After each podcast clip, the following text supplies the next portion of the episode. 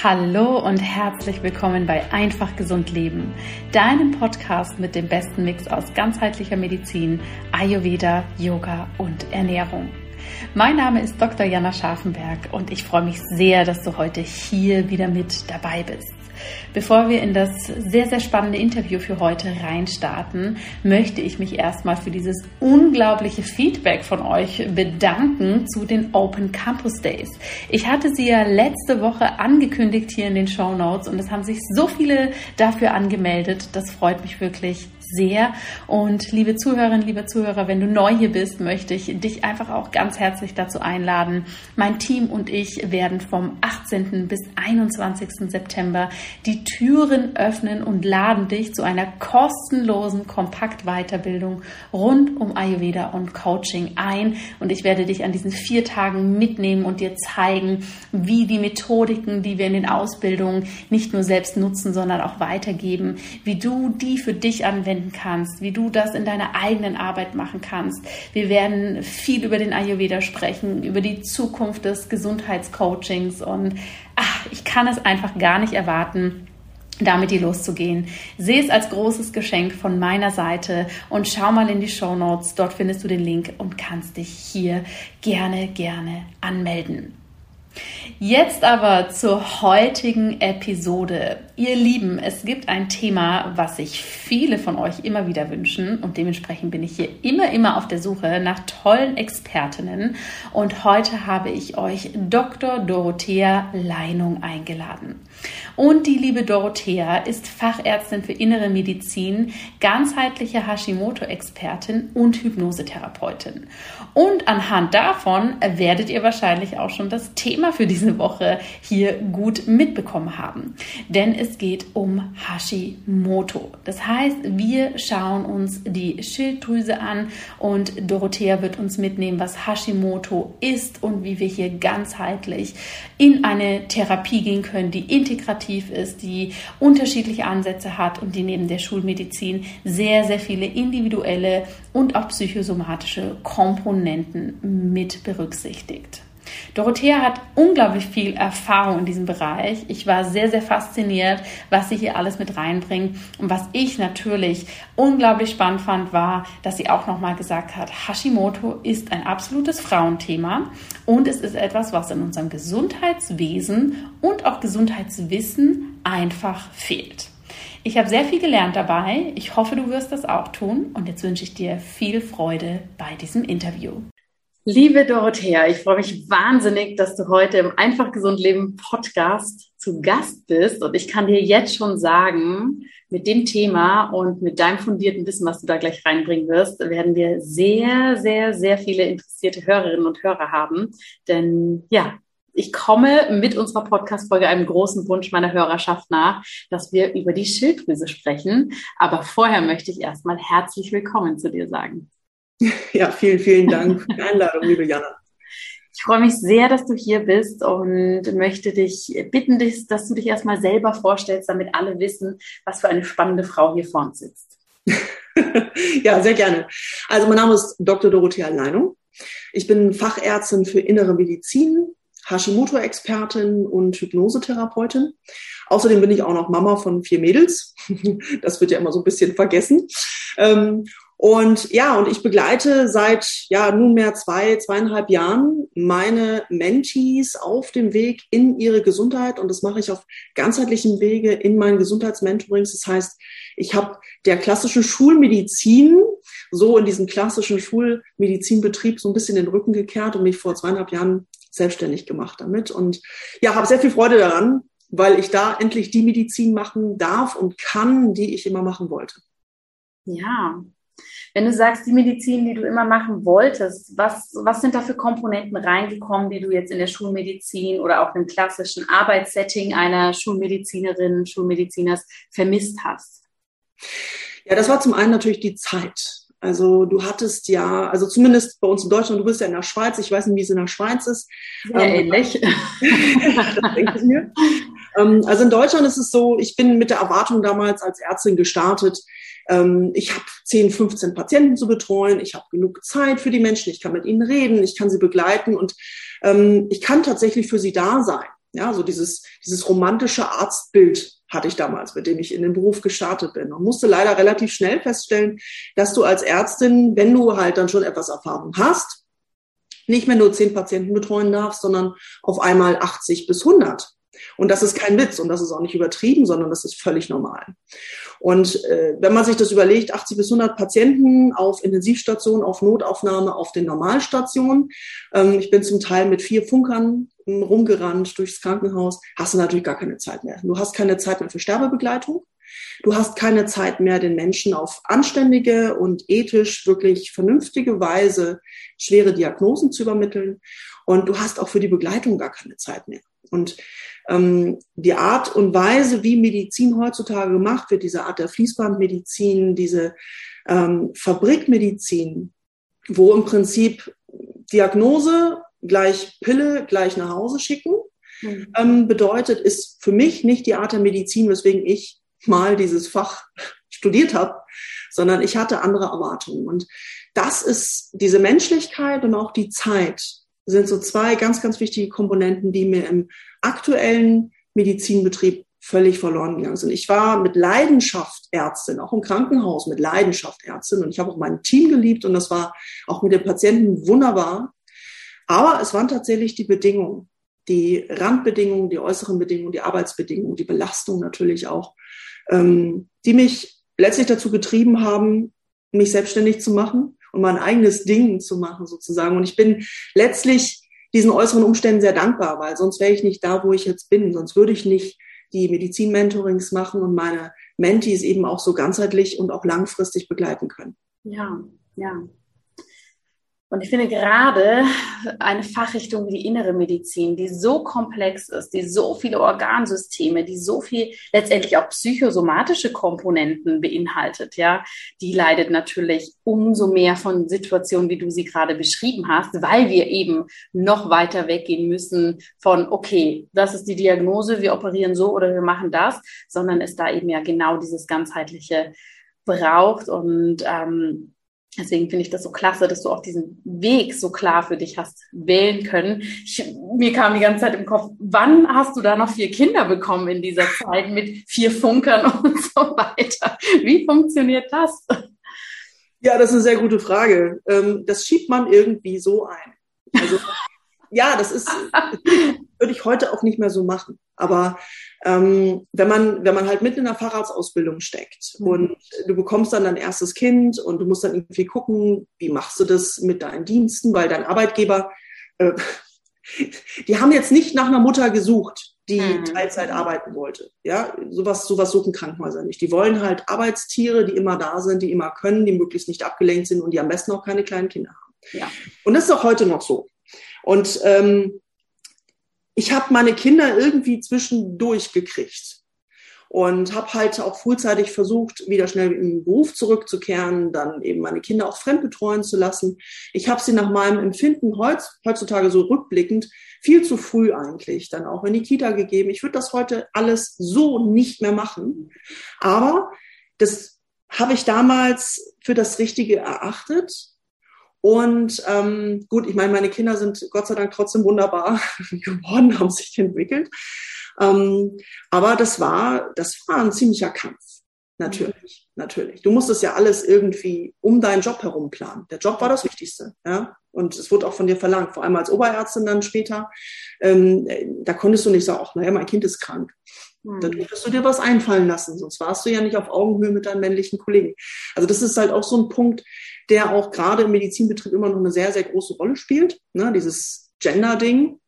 Und wenn du dich da als Ärztin behaupten willst und dann zusätzlich noch Kinder hast, ist es eine große Herausforderung. Und da brauchst du ein dickes Fell, da brauchst du auch ähm, starke Nerven und ähm, gute Allianzen, ja, vor allem auch mit den anderen Ärztinnen. Mhm. Und das ist etwas, äh, ja, was ich auch immer versucht habe, an jüngeren Ärztinnen weiterzugeben. Ja, baut euch wirklich einen guten Rückhalt auf, ähm, sagt auch mal, wenn euch was nicht passt und zieht Grenzen. Und das ist total wichtig. Und wenn du mich fragst, wie habe ich die Kinder gekriegt, ja, wie gesagt, irgendwie dazwischen nebenher. Und das würde ich heutzutage sicherlich auch nicht mehr so nochmal machen. Ja. Wie haben diese Jahre in der Klinik und natürlich auch ne, mit äh, Family und allem drum und dran deine eigene Gesundheit beeinflusst? Extrem. Also ich vor, ich will mal sagen, zehn Jahren und heute, oder sagen wir mal ich vor acht Jahren, das ist noch gar nicht so lange her. Ähm, also mein Tagesablauf oder meine, meine Mahlzeiten bestanden aus Zigaretten und Kaffee. Und das erste Mal richtig was gegessen habe ich im Schnitt so um 17.30 Uhr was. Und ähm, ja, und geschlafen habe ich mies. Sport habe ich keinen gemacht. Und äh, das führte letztlich alles dazu, der Stress, die Verantwortung, dieser miese Lebenswandel, ähm, dass ich irgendwann Herzrhythmusstörungen entwickelt habe, also richtig massiv, dass ich, dass ich zum Teil nicht mehr aufstehen konnte. Ähm, ich hatte massive Schwindelattacken, ich hatte Konzentrationsstörungen, ich hatte Ängste und Panikattacken, ganz schlimm. Äh, Schlafstörungen, also wirklich das volle Programm. Also so richtig, wie man sich's vorstellt und wie es im Lehrbuch steht. Und da habe ich irgendwann für mich erkannt, ähm, so sehr ich meinen Beruf liebe und so sehr ich auch das, ich, ich mochte, mochte ja auch diese Action, ja, so eine, so, so eine Frontsau zu sein und irgendwie Notfälle und Adrenalin und alles. Aber ich habe dann gemerkt, so geht das nicht mehr weiter. Und ähm, durch diesen Wandel, durch diesen Gesinnungswandel und dann eben auch, dass ich massiv viel verändert habe, haben sich dann tatsächlich diese ganzen Beschwerden, die ganzen Symptome, ich hatte auch furchtbare Gelenkschmerzen, so richtig rheumatische Geschichten hatte ich auch, mhm. ähm, in Luft aufgelöst. Und da habe ich auch am eigenen Leib gesehen, was möglich ist, wenn man die eigentliche Ursache erkennt und die behebt. Mhm. Ja. Danke, dass du es so offen und ehrlich mit uns teilst. Ich glaube, da können ganz viele Zuhörerinnen und Zuhörer sehr viel schon mit für sich mitnehmen. Denn natürlich ist es so, dass jetzt hier nicht nur Ärzte und Ärzte zuhören, aber ich glaube, wir haben so viele Jobbereiche, die auf einem ähnlichen Level laufen und wo wir uns ne, so kaputt machen für die Arbeit, dass da mit Sicherheit viele für sich merken, okay, ja, ich weiß, von was sie spricht. Mhm. Jetzt ist es ja so, dass du als Ärztin ähm, ganzheitlich arbeitest und dass du natürlich hier sehr, sehr fundiert in viele verschiedene Bereiche Einblick hast, aber trotzdem hast du dir vor allem das Thema Hashimoto als eins deiner Schwerpunktthemen gesetzt. Wie kommt es dazu? Warum ist dieses Thema für dich ganz persönlich so relevant? Ja, das hat mehrere Gründe. Zum einen hatte ich natürlich als Internistin viel mit Autoimmunerkrankten zu tun. Und da waren natürlich auch viele Hashimoto-Betroffene dabei. Und wenn man Hashimoto diagnostiziert bekommt als Patient, läuft es ja in der Regel so nach Schema F ab. Ähm, oh, Schilddrüsenwerte sind außer Rand und Band. Hier hast du eine Tablette, geh nach Hause und guck, wie es ist. Und die Kontrollintervalle sind am Anfang noch so bei sechs bis acht Wochen. Später kannst du froh sein, wenn einmal im Jahr irgendwie getestet wird. Und das ist die Hashimoto-Behandlung. Den Leuten geht's aber, also wenn sie Glück haben, geht's ihnen mit der Tablette gut und sie haben keine Symptome. Aber das, was ich jetzt eben auch in meiner Arbeit auch verstärkt mitbekomme, ist, dass die Mehrheit der Menschen mit dieser Tablette alleine nicht klarkommen. Und es bleibt dann bei Beschwerden wie äh, Temperaturempfindlichkeit, die Haare gehen aus, ähm, Libido-Störung, ja, in der Partnerschaft kriselt es dadurch. Dann äh, auch unerfüllter Kinderwunsch, ein ganz großes Thema. Und diese, diese ganzen, ich sag mal, sekundären Probleme, die ja eigentlich die Hauptprobleme darstellen, werden überhaupt nicht behandelt, weil L-Tyroxin als Tablette dafür nun mal nicht reicht, sondern dafür muss man ganzheitlich da dran gehen. Und das bedeutet, du hast einen Patienten, den du nicht adäquat behandelst. Im Krankenhausbetrieb hast du, siehe oben, nicht die Zeit dazu und das ist eben das Schema F und das ist auch das, was die Krankenkasse bezahlt. Insofern ist es auch das, was das Krankenhaus unterstützt. Insofern schickst du die Patienten im Prinzip nur mit einer Tablette nach Hause und hoffst aufs Beste. Die Hausärzte sind dann diejenigen, die das dann weiter betreuen. Und der zweite Grund, ähm, warum mich Hashimoto eben besonders beschäftigt hat, ist, dass meine Schwester an einer Schilddrüsenunterfunktion erkrankt war, schon in jungen Jahren. Und mein Vater mh, hm, war selber Radiologe und hat sich sehr, sehr viel mit Schilddrüsen beschäftigt und auch sehr viele Schilddrüsen behandelt. Und ähm, Schilddrüse war bei uns zu Hause deswegen auch immer ein großes Thema und hat auch früh schon mein Interesse geweckt. Und Hashimoto ist einfach eine sehr facettenreiche, sehr komplexe, sehr, eine sehr herausfordernde und hochinteressante Erkrankung, die entgegen der allgemeinen Meinung durchaus in die Remission zu führen ist. Und das ist so im Laufe der Zeit so ein bisschen zu meiner persönlichen Mission geworden, mhm. tatsächlich zu zeigen, dass das möglich ist, in ihre Mission zu kommen, obwohl immer alle sagen, nee, einmal Hashimoto, immer Hashimoto.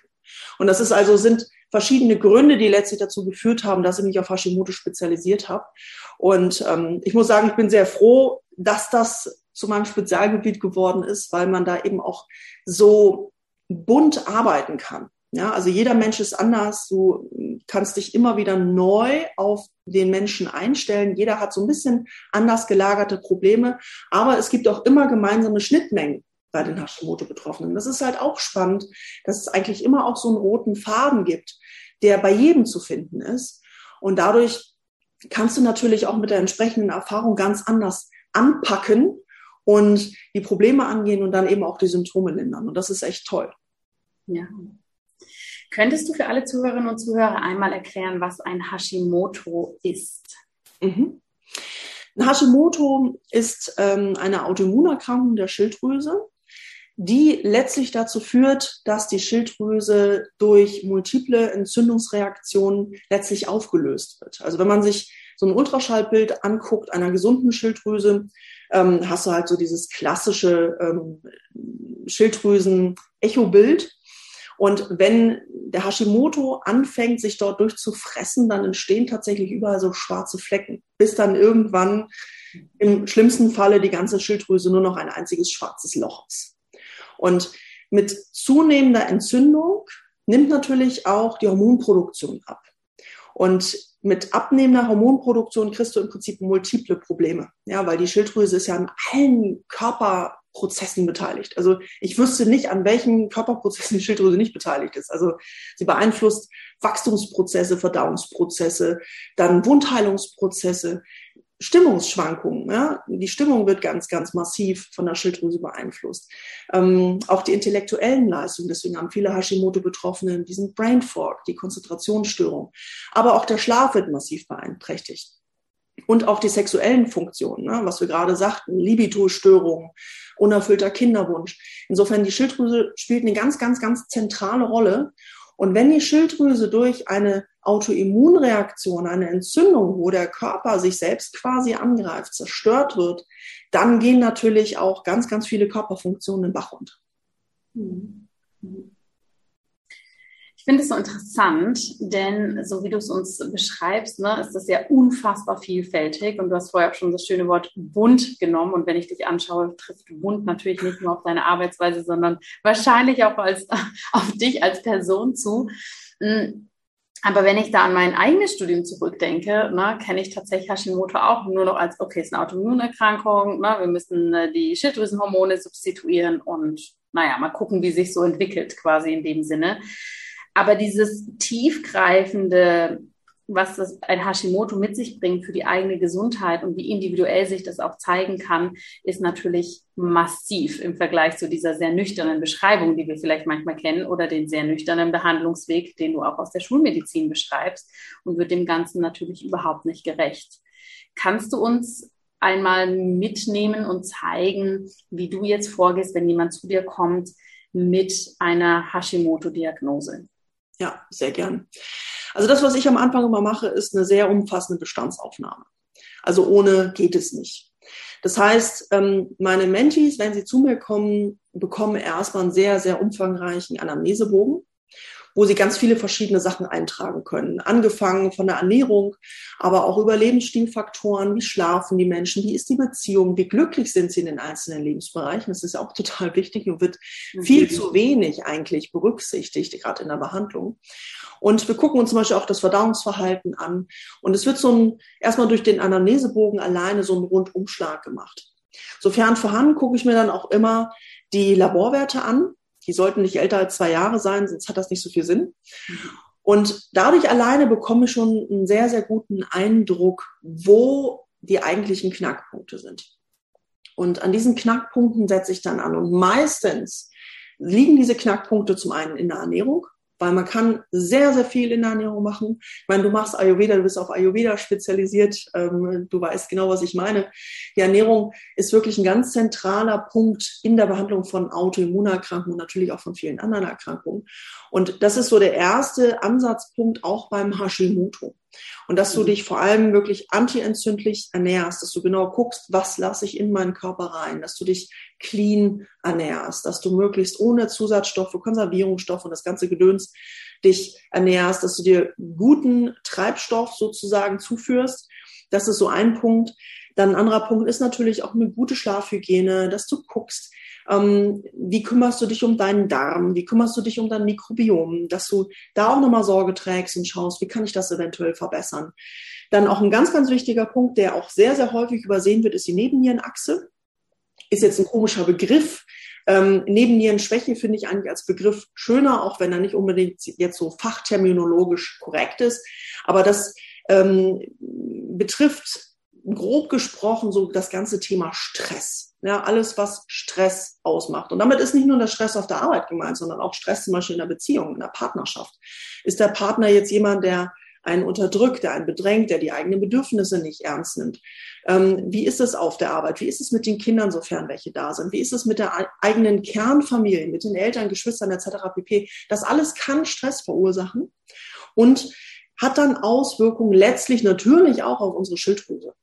Und das ist auch so ein ganz wichtiger Punkt, ne? Nebennierenschwäche, Stressfeld, ähm, wo man auch extrem was verbessern kann, ohne häufig viel Aufwand betreiben zu müssen. Das ist auch mal spannend. Die Menschen denken immer so, oh, dann ist das so ein Riesenberg und das, das, das kann ich alles gar nicht bewältigen und das geht gar nicht.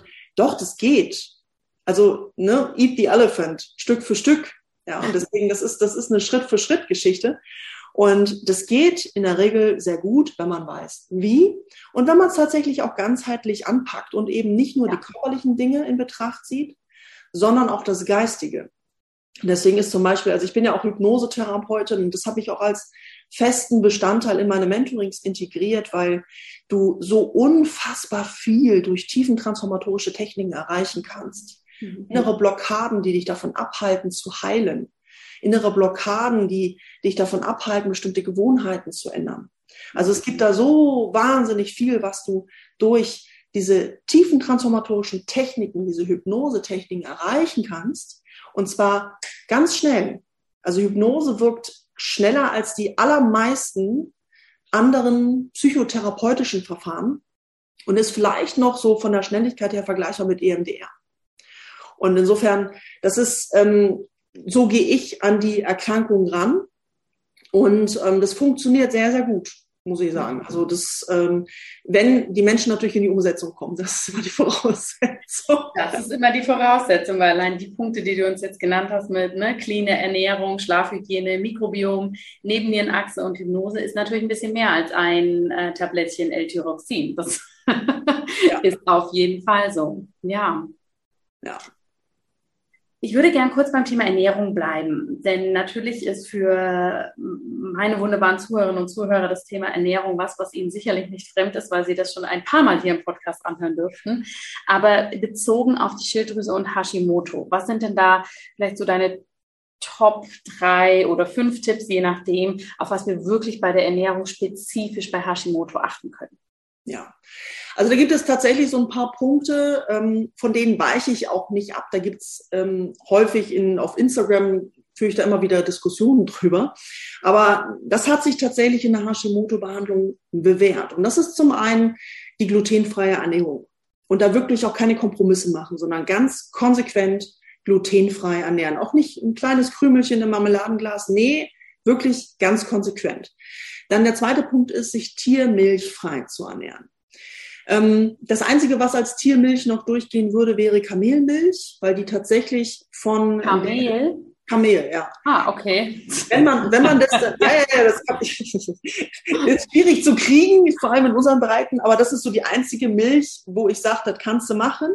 Warum? Aber weil es, ähm, weil es am wenigsten entzündlich wirkt. Die normalen, also die Kuhmilch und auch die Ziegenmilch ähm, und auch Schafsmilch, die wirken hochentzündlich. Und gerade wenn du eine, eine Autoimmunerkrankung hast, solltest du diese Milchsorten meiden und auch, weil die Frage auch immer kommt, natürlich die Milchprodukte, also äh, die Trinkmilch, wenn man die meidet und trotzdem noch Quark und Käse futtert, ähm, das bringt's natürlich nicht. Aber ich kriege diese Frage tatsächlich regelmäßig, und sage ich sie an dieser Stelle auch. Ja. Und ähm, Ziegen und, ähm, Ziegen und Schafsmilch haben halt das Problem, dass sie kreuzreaktiv wirken. Weil diese Frage halt auch immer kommt, oh, okay, Kuhmilch kann ich darauf verzichten, aber was ist denn mit Ziegen und Schafsmilch?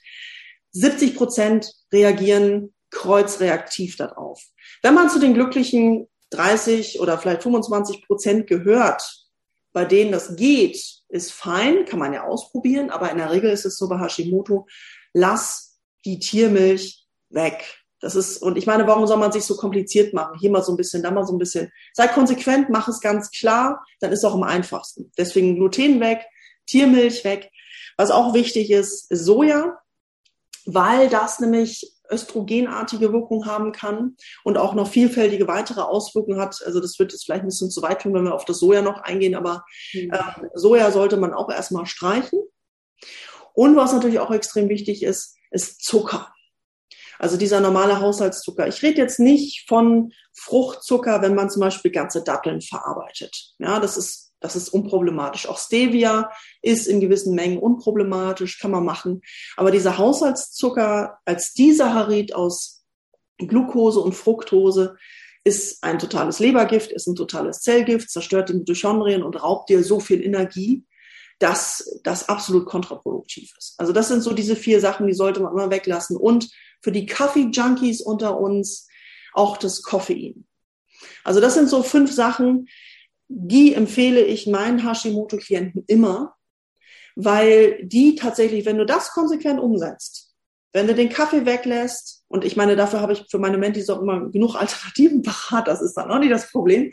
Ähm, aber wenn du das mal konsequent machst für ein, zwei Wochen, habe ich noch keinen einzigen Menti erlebt, der hinterher sagt, ich habe nichts gemerkt. Ich habe keine Veränderung gemerkt. Das ist jetzt alles weg, aber ich merke keine Veränderung. Es ist ja. massiv. Die Verbesserung ist massiv. Alleine durch diese einfachen Maßnahmen.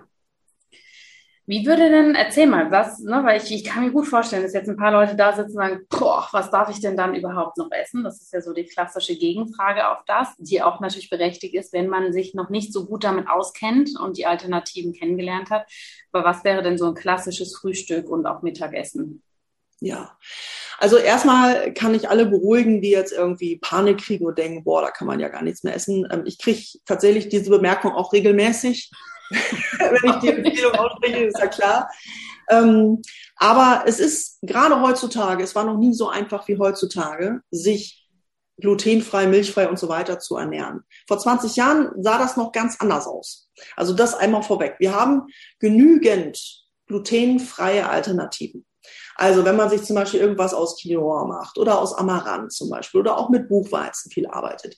Man muss natürlich seine, ähm, seine, seine Vorratskammer durchforsten und umstellen. Also normale Barilla-Nudeln zum Beispiel gehen dann halt nicht mehr. Okay, aber es gibt glutenfreie Alternativen zu Nudeln, also zu diesen glutenhaltigen Nudeln. Mhm. Man muss einfach nur die Augen aufmachen und dann auch nach glutenfreien Produkten suchen. Glutenfreies Brot gekauft, muss ich sagen, ähm, ist alles Schrott. Ich habe noch kein gekauftes glutenfreies Brot entdeckt, was wirklich gut schmeckt. Deswegen backe ich mir den Krempel selber. Und da hast du inzwischen auch ganz viele gute glutenfreie Brotbackmischungen zum Beispiel, wenn du wenig Zeit hast. Musst du nur heißes Wasser reintun, ein bisschen äh, durchrühren, stehen lassen und dann schiebst du es in den Ofen, bums, hast du, den, hast du das Brot. Ja. Und es schmeckt super. Also das ist also auch kein Problem mehr. Und was die Tiermilchprodukte angeht, ähm, steig auf Pflanzenmilch um. Also, Welche würdest du da favorisieren? Das ist letztlich fast egal. Du kannst Hafermilch nehmen, du kannst äh, Mandelmilch nehmen. Reismilch und Sojamilch kann etwas problematisch sein. Also Soja sowieso aus den gerade genannten Gründen bei Hashimoto. Mhm. Reismilch ist manchmal problematisch, weil es Auswirkungen auf den Blutzucker hat. Aber auch das geht theoretisch. Und was man auch machen kann, sofern man halt Kartoffeln zum Beispiel verträgt, kann man sich auch eine Kartoffelmilch machen. Ja, kann man sich sogar selber herstellen. Du kannst es ja heutzutage alles selber herstellen, die ganzen Pflanzenmilcharten. Und da hast du im Prinzip freie Auswahl. Also auch Hafermilch geht, weil ja häufig die Diskussion ist, auch Hafer, was ist mit Hafer und Gluten? Hafer ist eigentlich glutenfrei. Das Problem ist immer nur die Verunreinigung, die durch die industrielle Verarbeitung kommt. Insofern, ähm, wenn du da unsicher bist, dann nimm halt Mandelmilch, ist gar kein Problem, schmeckt eigentlich auch gut. Also an Pflanzenmilchsorten haben wir genügend Auswahl. Also das ist eigentlich nicht mehr das Thema. Es ist eigentlich zählt nicht mehr als Ausrede. Ja. Und was den Zucker angeht, haben wir auch inzwischen genug Zuckeraustauschstoffe. Und damit meine ich jetzt nicht Aspartam oder so ein Dreck, sondern ähm, ich persönlich favorisiere immer Stevia. Oder eben, dass du natürliche Süße nimmst, indem du zum Beispiel, wenn du backst, dass du dir Rezepte suchst mit Dattelmus zum Beispiel. Ist wunderbar, kann der Körper ganz toll verarbeiten, der liebt die Ballaststoffe da drin. Und das ist dann alles gar kein Problem mehr. Letztlich ist es nur ein Gewöhnungseffekt. Ja. Du kannst ja. ganz normal weiter essen, wie vorher auch. Und ich meine, ich verstehe das total. Für mich war das damals, ich habe ich hab meine Ernährung ja auch komplett umgestellt. Und ich habe auch damals gedacht, boah, glutenfreies Brot, es gibt da wohl kaum was ekelhafteres. Boah, ja, dieses gekaufte, mhm. bis ich dann irgendwann auf den Trichter kam, ey, backst du doch selbst, ja. Und es ja. ist und wie gesagt, ich bin vierfache Mutter und habe eigentlich keine Zeit. Und trotzdem geht es, weil es gibt eben gute Brotbackmischung. Ja, gibt es. Und insofern, da musst du dich nicht fünf Stunden in die Küche stellen und rumrühren und machen und tun, sondern ähm, mach's dir einfach. Ja, ja. und es gibt ja inzwischen wirklich, auch selbst die Discounter sind inzwischen auf den Trichter gekommen, hey, es gibt Menschen, die ernähren sich glutenfrei, die ernähren sich vegan, die ernähren sich pipapo und gehen darauf ein. Und insofern ist es heutzutage gar kein Problem mehr das entsprechend umzustellen. Vegan hast du jetzt ja nicht in dem Komplex erwähnt. Also Fleisch wäre in Ordnung. Unbedingt. Unbedingt. Und das ist auch so ein, so ein Kasus Knacktus. Da habe ich auch äh, regelmäßig heiße Diskussionen.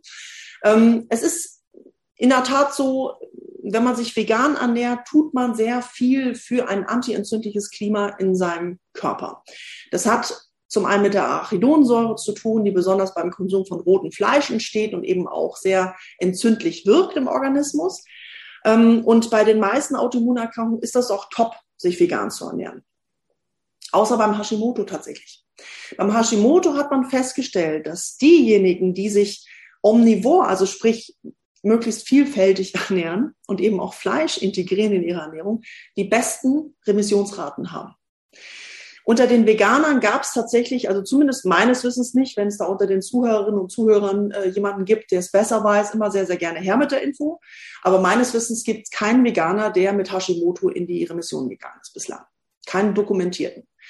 Und ähm, im Gegenzug aber Veganer, die dann sich doch wieder etwas fleischhaltiger ernährt haben, die konnten ihre Werte verbessern und die sind dann in die Remission gegangen. Also um, umgekehrt war das möglich. Insofern, ähm, gerade beim Hashimoto hat es offensichtlich Vorteile, sich zumindest 80-20, ne? 80 fleischlos, 20 fleischhaltig zu ernähren.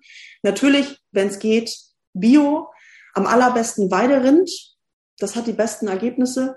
Bio-Geflügel geht auch, aber Weiderind hat irgendwie noch irgendwas, man hat, ist da auch noch nicht so ganz durchgestiegen, woran es jetzt letztlich genau liegt. Wir wissen ja auch wahnsinnig viel noch nicht. Ja. Steckt ja. ja auch vieles noch in Kinderschuhen. Aber die Erfahrungswerte zeigen, Weiderind ist eine super Sache, in Maßen natürlich. Und ähm, ich weiß, es ist für manchen Veganer schwierig, kann ich verstehen. Ähm, aber wenn man in die Remission kommen möchte, hat man tatsächlich mit einer fleischhaltigen Ernährung die besten Chancen.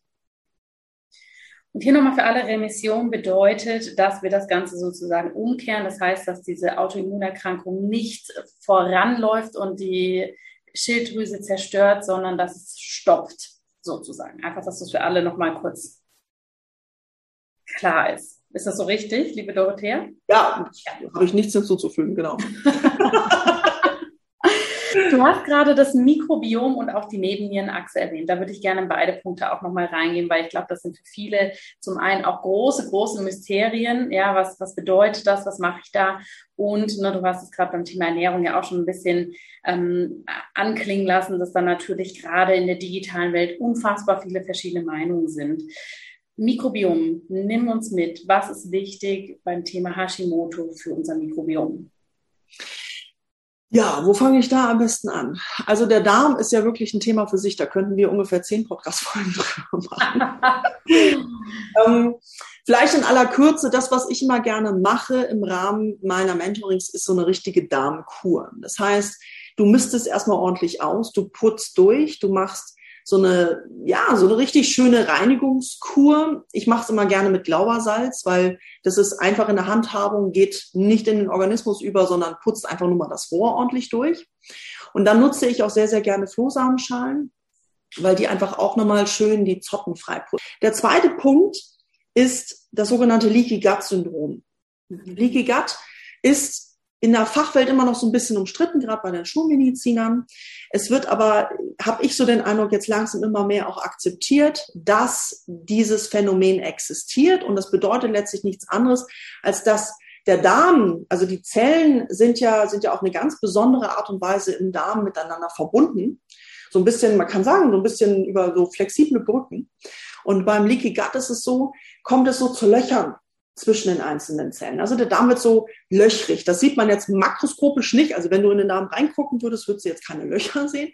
Aber mikroskopisch siehst du, dass es da so Durchlässigkeiten gibt. Und durch diese Durchlässigkeiten oder diese Lücken können halt zum Beispiel Eiweiße durchwandern, die normalerweise da nicht durchkommen. Und wenn du Fremdeiweiße in deinen Körper reinlässt, die dann in deine Blutbahn kommen, dann reagiert der Körper immer sehr, sehr empfindlich weil das, das stachelt unser Immunsystem auf. Ja. Weil das könnten ja Keime sein. Und die Eiweiße, die du dann über die Nahrung aufnimmst und die dann durch diese Lücken durchwandern und dann Probleme machen im Blut, die entstehen eben durch dieses Leaky Gut Syndrom. Und das ist eben auch ein ganz, ganz wichtiger Punkt, den ich auch beim Hashimoto immer sehr in den Fokus stelle, dass man da diese Löcher, diese Lücken schließt. Und da ist zum Beispiel ein ganz, ganz besonderes Wundermittel die Knochenbrühe. Ich weiß, jetzt kotzen wahrscheinlich einige und denken so, oh, was ist das? Ähm, kann ich verstehen, äh, weil Knochenbrühe klingt jetzt mal nicht so lecker. Aber tatsächlich, und ja, ihr habt recht, Knochenbrühe wird aus Knochen hergestellt, wird aus Knochen gekocht und zwar über Stunden, zwölf mhm. bis zwanzig Stunden, je nachdem, wo du dir es besorgst oder wo du es selber machst oder wie du es selber machst. Ähm, am besten finde ich ist es, wenn man es im Slow Cooker selber herstellt tatsächlich. Und die Knochenbrühe ist ein ultimatives, ja, ich will nicht sagen Heilmittel, das darf ich ja offiziell gar nicht sagen, Heilmittel, aber ähm, das ist ein Supermittel gegen ein Leaky Gut Syndrom zum Beispiel, weil es nachweislich die Lücken im Darm verschließen kann. Weil es hat ganz viele Mineralien, es enthält Kollagen, es enthält eine ganze Latte an Superstoffen, die deinen Darm wirklich heilen lassen und die deinem Organismus extrem viel tolle Mineralien und Nährstoffe geben. Und deswegen ist Knochenbrühe halt auch so ein ganz wichtiger Faktor bei der Darmheilung.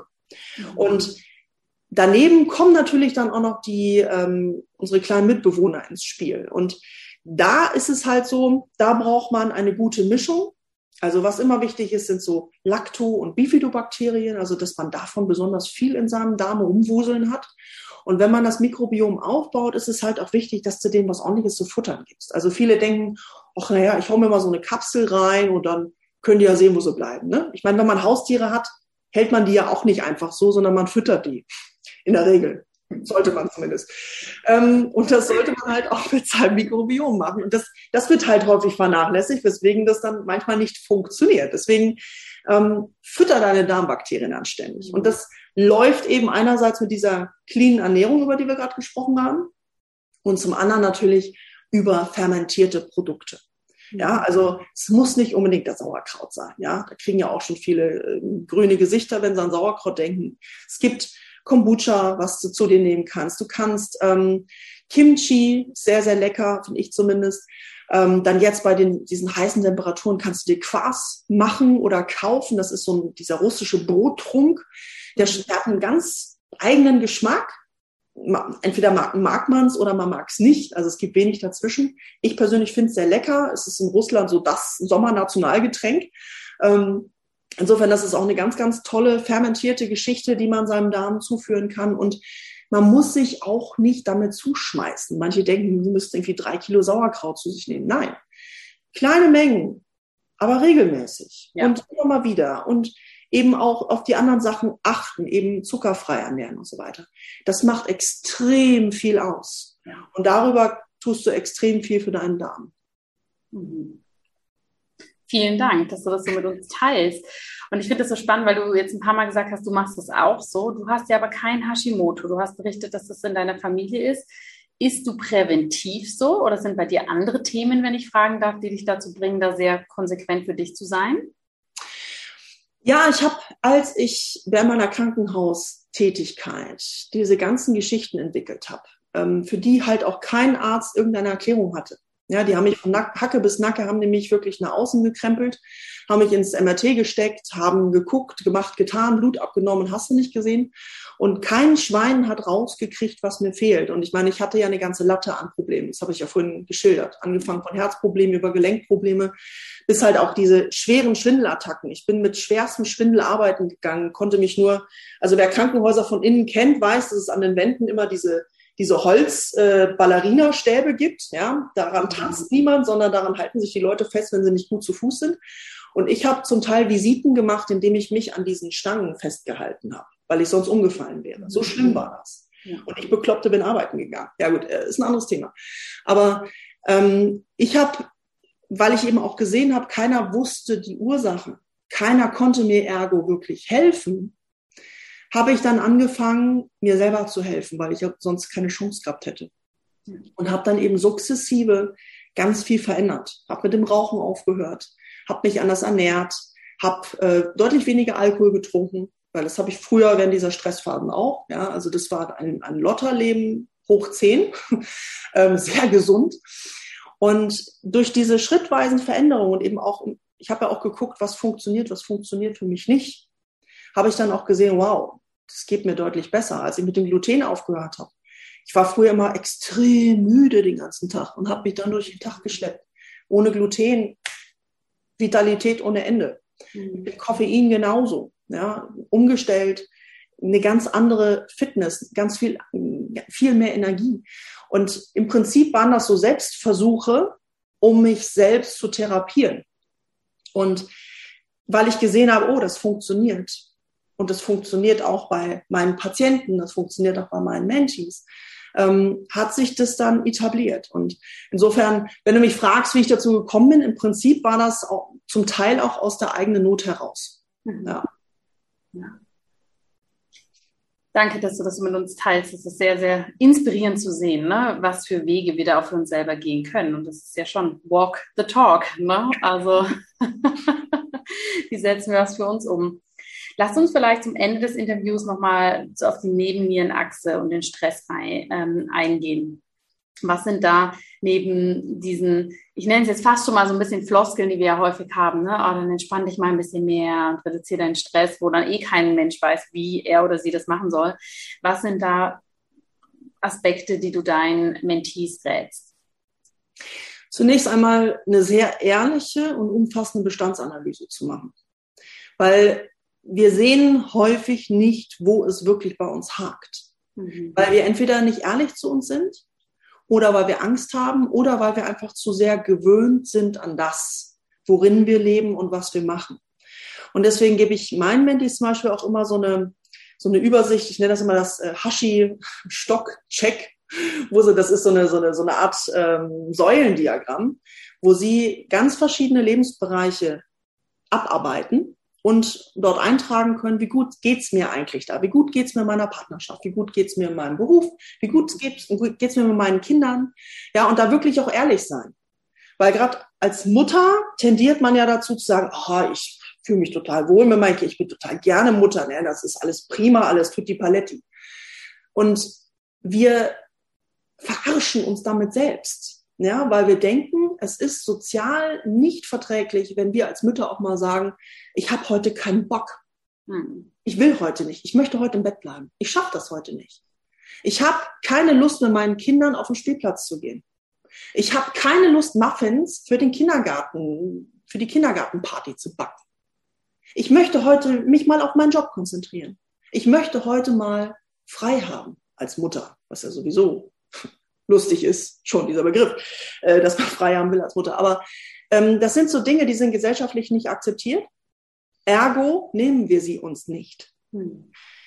Für mich ist es immer noch ein andauernder Prozess, mir meine Freiräume zu nehmen. Und auch ganz klar zu sagen, ich habe jetzt keinen Bock. Ich will das jetzt nicht. Ich habe dafür jetzt keine Nerven. Geht zum Papa. Der soll sich auch mal kümmern. Ja, dass man wirklich auch mal sagt, so, äh, es ist hier doch eigentlich eine Partnerschaft, du bist ja auch wohl irgendwie daran beteiligt, dass dieses Kind entstanden ist, jetzt übernimm bitte auch mal Verantwortung. Und das ist ein ganz, ganz, ganz, ganz wichtiger Punkt, dass wir überhaupt erstmal sehen, wo sind die Krafträuber in unserem Leben? Und dass wir ehrlich sind und das zugeben. Ja. Und von, gerade von den Müttern wird ja irgendwie immer verlangt, dass sie auf allen Gebieten gleich motiviert sind, gleich toll sind, immer Bock haben und immer Gewehr bei Fuß stehen. Es werden die Mütter angerufen, wenn das Kind sich verletzt hat in, der Kita, nicht die Väter. Immer noch. Ja, es gibt Ausnahmen, aber muss mir keiner irgendwas anderes erzählen. Ja, ich weiß ja, wie es ist. Und das ist so ein Punkt, dass wir als, als Frauen speziell, aber natürlich betrifft das auch die Männer. Ja, die Männer haben da die gleichen Herausforderungen, gesellschaftlichen Anforderungen. Aber dass wir wirklich uns mal lösen von dieser gesellschaftlichen Erwartungshaltung und mal in uns reinhorchen und mal überlegen, was zum Teufel brauche ich eigentlich jetzt wirklich? Und uns das auch mal nehmen und tatsächlich, auch wenn das schwerfällt, manchmal auf Durchzug schalten, wenn dann von außen kommt, wie kann denn die Frau sich jetzt ein Wochenende äh, in die Alpen verziehen oder an den See fahren und der Mann ist mit den Kindern alleine? Ja, wie kann die Arme denn bloß, ja? Schrecklich. Also die, das ist das, was ich meine. Das ist jetzt exemplarisch hier auf die Mütter ja. gemünzt, aber ja. es betrifft natürlich alle anderen Bereiche genauso, auch auf der Arbeit, ja. Wenn du da eine verantwortungsvolle Position hast. Ich habe viele Mentees, auch jetzt unabhängig vom Hashimoto, die in, in beruflich sehr angespannten Situationen sind, in sehr verantwortungsvollen Positionen und die sich nicht erlauben zu sagen, Meeting nach, nach 17 Uhr, ihr spinnt ja wohl. Ja, weil die Frauen sich nicht trauen, Grenzen zu ziehen, weil sie denken, es hätte Konsequenzen und sie würden dann nicht als genau gleich leistungsfähig eingestuft werden. Hm. Also dieses, dieses Gender-Thema, merkst du, ne? Ja. ähm, das sehe ich in meinem Mentoring sehr häufig. Und diese Haben mehr Frauen Hashimoto als Männer, statistisch? Ja. ja. Mhm. Also das Verhältnis Frauen zu Männern sagt zumindest, also im Internet liest man immer so 80 Prozent Frauen. So, ich persönlich würde da noch einen Schritt weiter gehen. Also ich habe nur weibliche Mentees. Mhm. Komisch. Ähm, ich könnte mir vorstellen, dass es daran liegt, dass eben nicht nur 80 Prozent, sondern dass es wahrscheinlich sogar 90 Prozent sind. 90 Prozent der Betroffenen sind Frauen. Und ähm, da kann man jetzt auch spekulieren, man weiß noch nicht ganz genau, womit das zusammenhängt. Es gibt so ein paar Erklärungsansätze, würde jetzt ein bisschen zu weit führen. Ähm, ich sehe aber speziell bei meinen Mentees ganz bestimmte Muster, die immer wiederkehren und die ich auch interessanterweise nur bei den Frauen sehe. Hm. Bei uns Frauen sehe. Ich nehme mich da nicht aus. Ja. Ich habe, wie gesagt, ich, für mich ist es auch immer noch ein Prozess, mich zu lösen von bestimmten Dingen, von Erwartungen zu lösen und auch mal nicht zu funktionieren. Mhm. Und auch mal zu sagen, ich brauche ein Timeout. Und das sind so die Sachen, wenn du mich nach Stärkung der Nebennierenachse fragst, das ist ein ganz, ganz wichtiger Punkt. Check deine Lebensbereiche und zwar alle. Mach dir eine Liste, guckst dir an, irgendwie Kinder, Familie, Finanzen, auch wichtiges Thema. Wohnumgebung, ganz wichtiges Thema. Dann natürlich Gesundheit, Fitness. Bin ich zufrieden mit meinem Körper? Wie sieht mein Körperbild aus? Bin ich happy mit dem, was ich habe, was ich sehe, was mein Körper kann? Wertschätze ich meinen Körper?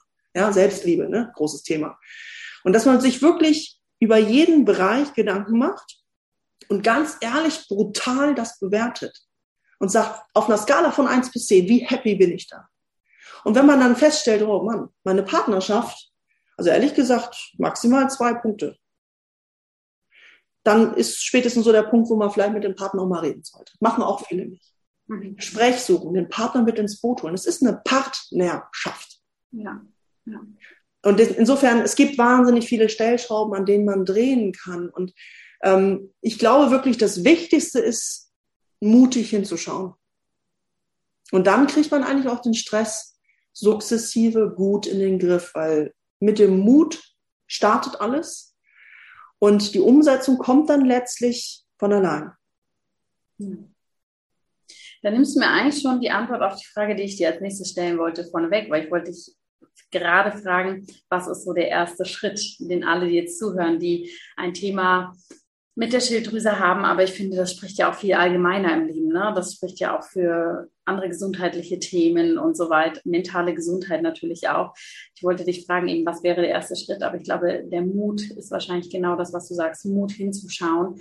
Und was ich da persönlich auch noch finde, bevor ich die Frage dann doch nochmal an dich übergebe, ist auch so, nicht nur den Mut hinzuschauen, sondern auch den Mut, das wieder für sich persönlich zu bewerten, weil nur weil alle müde sind, nur weil alle gestresst sind, nur weil alle Mütter das so machen, nur weil Punkt Punkt Punkt, ja, ist das trotzdem kein Zustand, den wir selber für uns als akzeptabel ansehen sollten. Das finde ich ja immer wieder persönlich so was ganz Spannendes, ne? wenn dann Coaches zu mir kommen, die sagen, ja, aber alle haben ja Rückenschmerzen, weil sie so viel sitzen.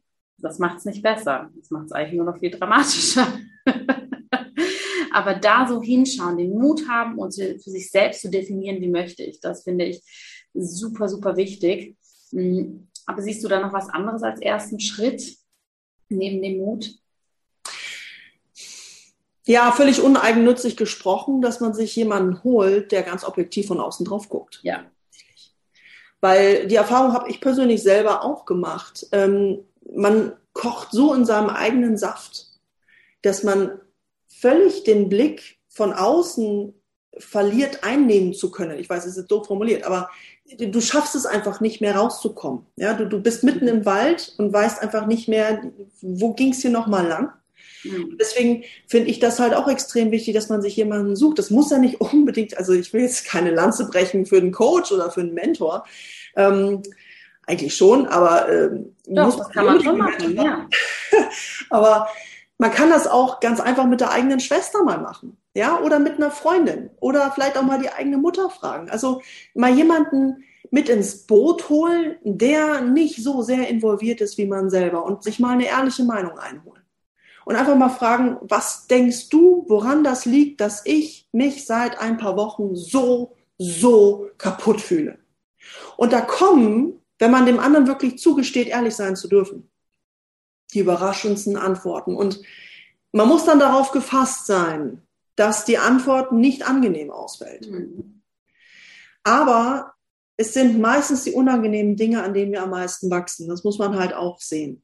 Und ähm, die Sachen, die im ersten Moment vielleicht ein bisschen wehtun, das sind die, an denen wir am meisten lernen können. Deswegen, das wäre so ein Tipp, ja, wenn man selber so gefangen ist in diesen Beschwerden, in den Symptomen, in den Problemen.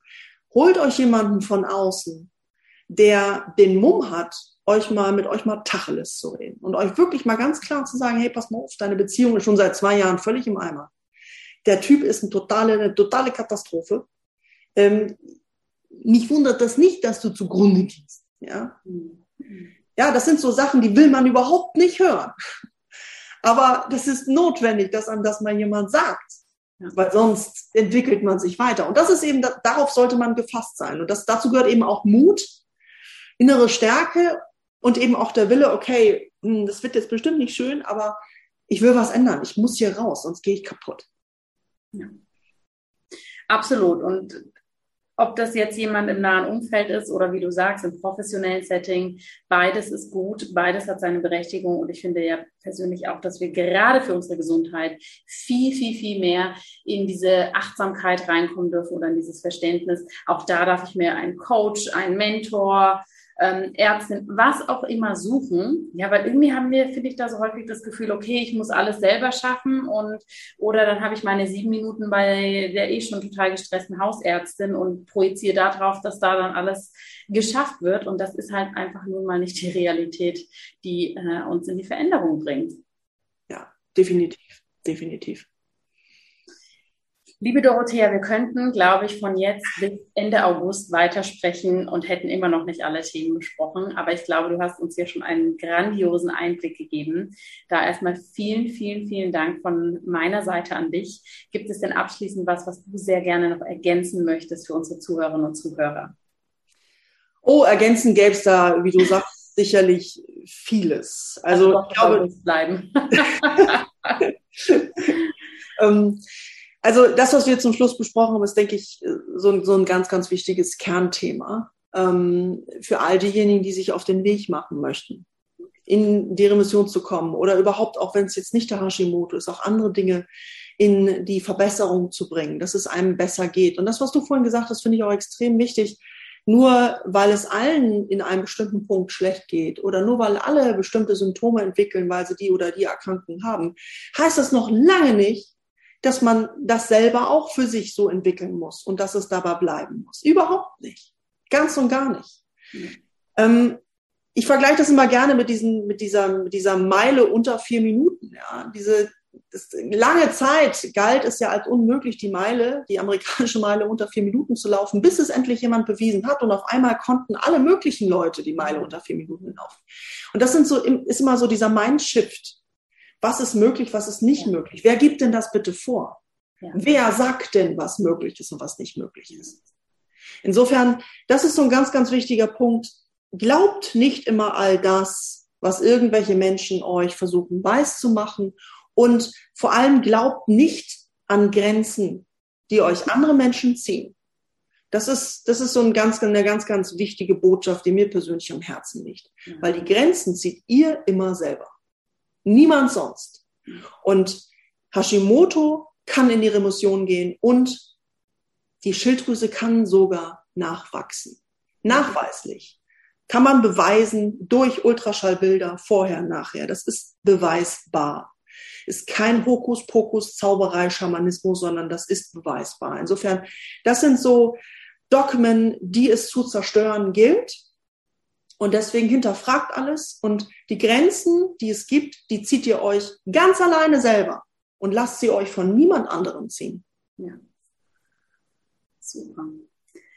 Herzlichen Dank für dieses sehr starke Abschlusswort, liebe Dorothea. Ich habe mich wahnsinnig gefreut, dass du hier bist. Und liebe Zuhörerinnen und Zuhörer, ihr findet natürlich alle Infos zu Dorothea in den Show Notes, auch äh, zu ihren unterschiedlichen Programmen, zu ihrem Schilddrüsen-Hashimoto-Programm. Schaut da mal vorbei, wenn euch das jetzt angesprochen hat. Und liebe Dorothea, vielen, vielen Dank, dass du dein Wissen und deinen Enthusiasmus und ja auch so diese Energie hier so mit uns teilst. Ich kann mir das so richtig gut vorstellen in deinen Coachings, wie man da viel Liebe, viel Empathie und auch mal den ein oder anderen kleinen Popo-Tritt da, wo es ihn braucht, mit ganz viel Liebe bekommt und so auch wirklich, wirklich viel passieren kann. ja, und ich danke, ja, ich danke dir, liebe Jana. Vielen Dank für die Einladung. Danke, dass ich heute dein Gast sein durfte und es hat unheimlich viel Spaß gemacht. Vielen, vielen Dank. Dankeschön. Liebe Zuhörerinnen, lieber Zuhörer, ich hoffe auch, dass dir dieses Interview gefallen hat, dass du so einige Aha-Momente für dich mitgenommen hast wie gesagt, mich hat es besonders fasziniert, wie lebensnah und ja spannend Dorothea hier nicht nur ihre eigene Geschichte, sondern natürlich auch die Erfahrungen von ihren Klientinnen und Klienten mit uns teilen kann. Und da steckt auf jeden Fall ganz, ganz viel drin. Von dem her wünsche ich euch tolle Erkenntnisse für diese Woche. Wie immer, lasst mich doch gerne über die Social Media Plattform wissen oder auch per E-Mail, was du für dich hier ganz besonders mitgenommen hast. Und ich freue mich wahnsinnig, wenn wir uns hier nächste Woche wieder hören und sehen. Ich möchte dir empfehlen, besonders jetzt in den nächsten Tagen und in den nächsten Wochen auf Social Media ein bisschen zu schauen, was ich mache, weil ich eine ganz, ganz spannende Reise vor mir habe. Und da werde ich dich natürlich mitnehmen. Und nochmal als letzter Reminder, melde dich doch super, super gerne für die Open Campus Days an. Das ganze Event ist kostenlos. Und ich freue mich einfach, wenn wir uns dort sehen. Bis dahin wünsche ich dir jetzt erstmal alles Gute und bis bald. Deine Jana.